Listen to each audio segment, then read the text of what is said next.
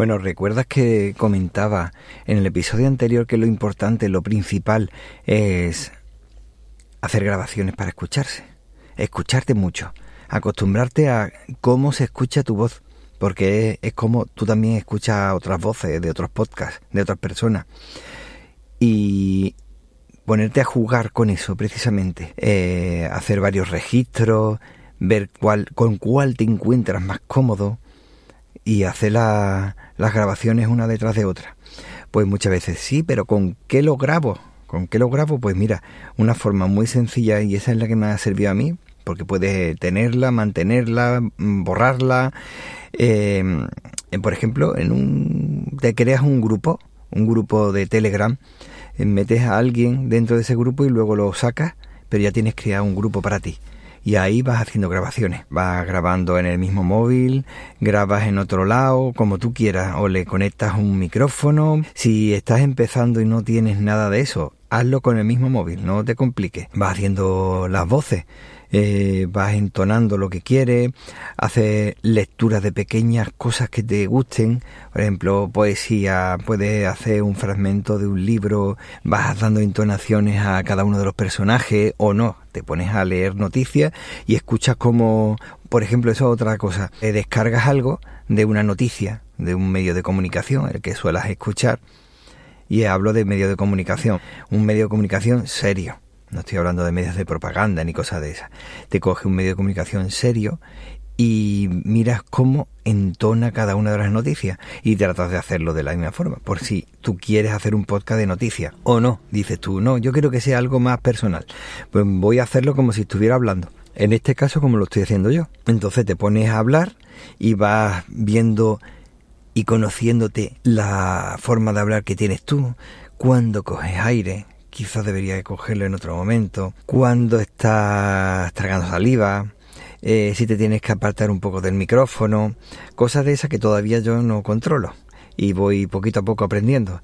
Pues hacer eso poquito a poco. Y la mejor forma de hacerlo sin que tenga que estar con una calidad tremenda, ni buscarte una aplicación que te cueste dinero, ni cosas de estas, pues lo más cómodo que he visto yo es tenerlo en un en un canal de Telegram, porque de esa forma lo tienes accesible incluso con el ordenador por si te interesara desde el ordenador editarlo con, no sé, un programa cualquiera.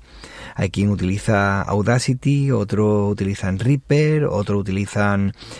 Reaper se escribe Reaper, ¿vale? Otros utilizan otros distintos, algunos de pago, otros también son gratuitos o son de software libre, de libre uso, pero no por eso quiere decir que deben ser gratuitos. Puedes donar algo o tampoco te cuesta demasiado la licencia, pero todo eso más adelante. Ahora lo que estás haciendo es probar.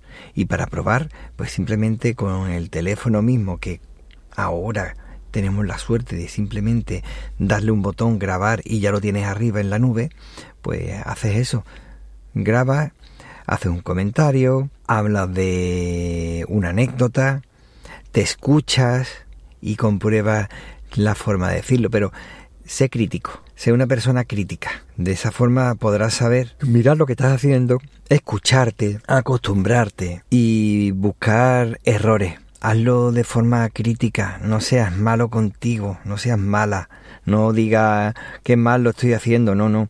Mira lo que estás haciendo, tampoco hace falta que te esté diciendo soy una persona maravillosa, no, no, sé crítica, es decir, bueno, vamos a ver, eh, estoy hablando y conforme estoy hablando en medio de una sílaba me da por bostezar, pues mm, el bostezo no lo puedes controlar, pero si puedes repetir esa palabra, a ver, eso lo puedes evitar. ¿Por qué? Es que ahora hay muchos podcasts que se ponen a, tratar de ser, que quieren ser naturales, pero a mí me está hablando alguien y se pone a beber agua o, se pone a toser, e igual como el que se pone a, mirar el móvil. Todas esas cosas las puedes controlar. ¿Necesitas beber agua? Termina de decir lo que estés diciendo bebe agua. ¿Tienes que bostezar? Pues mira, todo eso lo puedes editar para que no se note ni el bostezo, ni la tos, ni el estornudo o estas cosas las puedes evitar o puedes atenuarlas. ten en cuenta que te van a estar escuchando con los auriculares. Hay personas que dicen, fulanito de tal edita muy bien y lo está diciendo tal como lo está diciendo, está bostezando y dice, menos mal que como edita bien me lo va a quitar. Y yo lo estoy escuchando, o sea, que es que no lo ha quitado. Es que quiero darle naturalidad. Bueno, toda la naturalidad del mundo para ti. A mí no me gusta eso. No me gusta nada. Entonces, eh, si puedes evitarlo con la edición, evítalo, al menos desde mi punto de vista como oyente, no te estoy hablando como podcaster que tengo menos experiencia, te digo como oyente.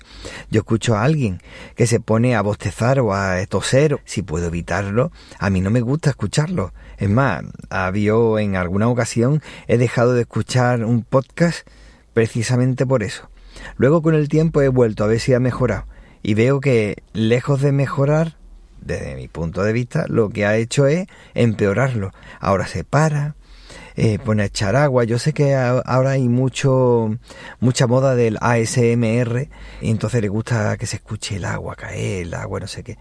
Pero yo te tengo que escuchar cómo va pasando ese agua del vaso o de la taza, va pasando ese líquido hacia mi boca y de mi boca por la garganta hasta el estómago no sé, a mí no me agrada.